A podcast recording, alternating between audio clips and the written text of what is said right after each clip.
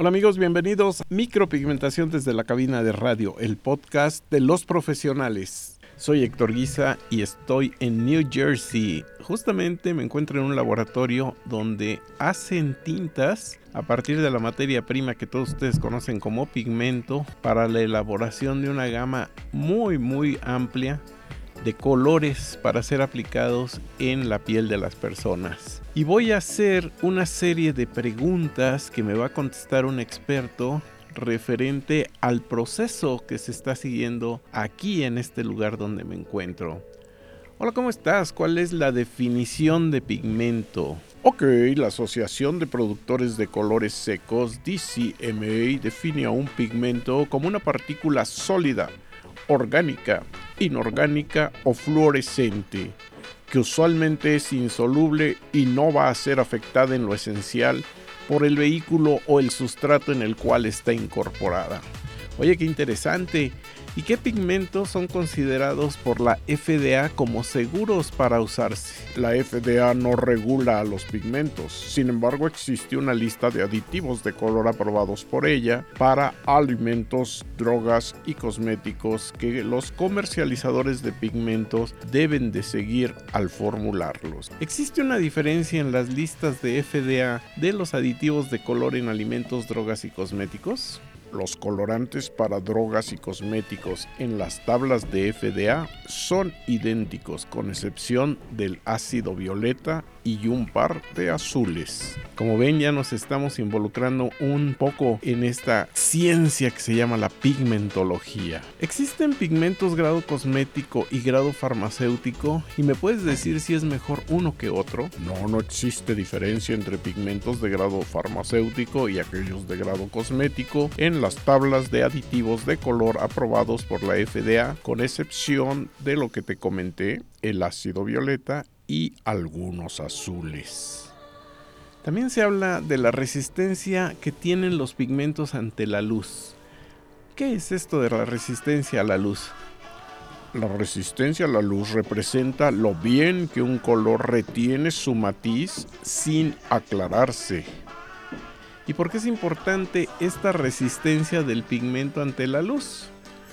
La importancia reside en que para obtener el mejor color final todos los colores usados en la mezcla de cierta tonalidad deben tener la misma o similar resistencia a la luz.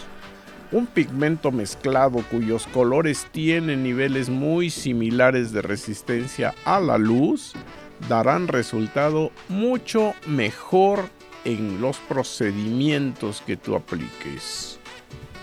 Interesante. Ahora, dime, ¿Cómo es que se clasifican esos grados de resistencia a la luz? La resistencia ante la luz es una medida logarítmica tasada en una escala del 1 al 8 y está basada en la escala de Blue Wall, o sea, de lana azul, y se va a graduar de la siguiente manera. Cuando saca 8 es sobresaliente, 7 excelente, 6 muy bueno, 5 bueno, 4 satisfactorio, 3 regular, 2 moderado. Y 1 pobre. Los rangos numéricos que han sido propuestos por los estándares de la British Standard Specification o BSS y Dutch Industry Norm DIN han sido adoptados por la FDA. Oye, ¿y sabe mi productor de pigmentos cómo es que estos grados se aplican a cada pigmento que adquiero con él, con mi productor? Por supuesto que sí.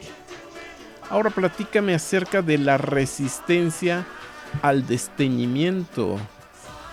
Bueno, la resistencia al desteñimiento también es una medida logarítmica tasada, pero aquí en una escala del 1 al 5 en donde 5 es excelente, no se distingue nada de decoloración. Número 4 es muy bueno, la decoloración es muy ligera. Número 3 es bueno, hay algo de decoloración. Número 2 es regular, la decoloración es marcada. Y número 1 es pobre, es una decoloración significativa. Qué interesante. ¿Y por qué es importante la resistencia al desteñimiento?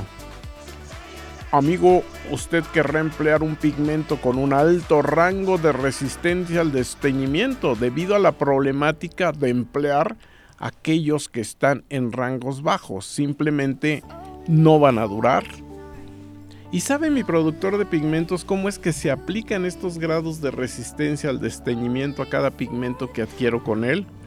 Por supuesto que lo sabe. ¿Qué sucede cuando llega mi clienta meses después de su procedimiento, por ejemplo en cejas, y lucen de un color cenizo? Existen algunas posibilidades de que esto suceda. Pudo haberse empleado un café con base azul. El tono de la piel de la clienta era oliva y usted no aplicó un café cálido. Si usted cuenta con un pigmento café dorado y este fue elaborado por la mezcla de un café inorgánico con un amarillo orgánico, este último aclarará más rápido que el café inorgánico. Por lo tanto, el color remanente será el subtono de café que empleó. El amarillo orgánico se habrá ido. Cuando se emplean agujas muy finas, el color del pigmento debe de ser más claro que para agujas de mayor calibre. Y mientras más fino es el corte de la aguja, o sea el taper, más angosto es el camino y el pigmento va a pintar color cenizo. Y algunas cejas contienen 5% de carbón y el resultado siempre va a ser cenizo. Y todo esto lo deben de conocer porque la colorimetría aplicada pues es fundamental para un técnico micropigmentador. Muy bien, ¿y por qué es un buen colorante el violeta de manganeso? Más allá del hecho de aparecer en la carta de colores de la FDA, tiene una excelente resistencia ante la luz. Está en el número 8 y muy buena resistencia al desteñimiento. Está en el número 5. Este violeta de tono rojizo también es de un tono perfecto que no fácilmente se logra empleando otros pigmentos. Y si usted va a usar azules y verdes en su práctica, ¿por qué usar estos colores ultramarinos? Solamente existen algunos azules y verdes autorizados en la carta de aditivos de color de la FDA. Los ultramarinos son de estos pocos. El grado de resistencia ante la luz es de 5 a 8 y el rango de resistencia al desteñimiento es de 4 a 5. Pero si tú me estás oyendo en Europa, allá la cosa es muy diferente. Ya no hay autorización para usar verdes ni azules. Interesante, esa es la ley REACH de la que vamos a hablar alguna vez aquí en el podcast. ¿Cuál es la diferencia existente entre el lote de certificación requerida y aquello que se llama exento de certificación, que justamente está en las listas de colores aditivos aprobados por la FDA?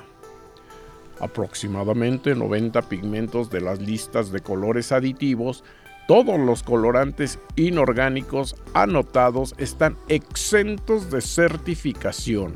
Esto significa que han sido considerados muy seguros y por consiguiente no la requieren. Los colorantes orgánicos enlistados no están exentos y deben de contar con la certificación de sus colorantes otorgada por FDA. ¿Todos los colorantes orgánicos están sujetos a certificación de lotes por la FDA? Sí. ¿Y cómo determina la FDA qué colores deben de ser incluidos y estar sujetos a certificación en la lista de aditivos de color para alimentos, para drogas y cosméticos? Se toma una muestra de cada lote elaborado y es sometida ante la rama de certificación de color de la FDA para que la analice químicamente y que confirme que dichas muestras se encuentran dentro de los requerimientos analíticos que han sido publicados. La documentación de conformidad a las especificaciones es reconocida por la emisión del certificado oficial de dicho lote. Vamos a terminar aquí este podcast. Espero que haya sido de su interés y vamos a continuarlo en una segunda parte. Yo soy Héctor Guisa y este es el podcast Micropigmentación desde la cabina de radio. Compártelo y si te quieres capacitar correctamente, ven a Micropigmenta tú. Hasta la próxima. Bye.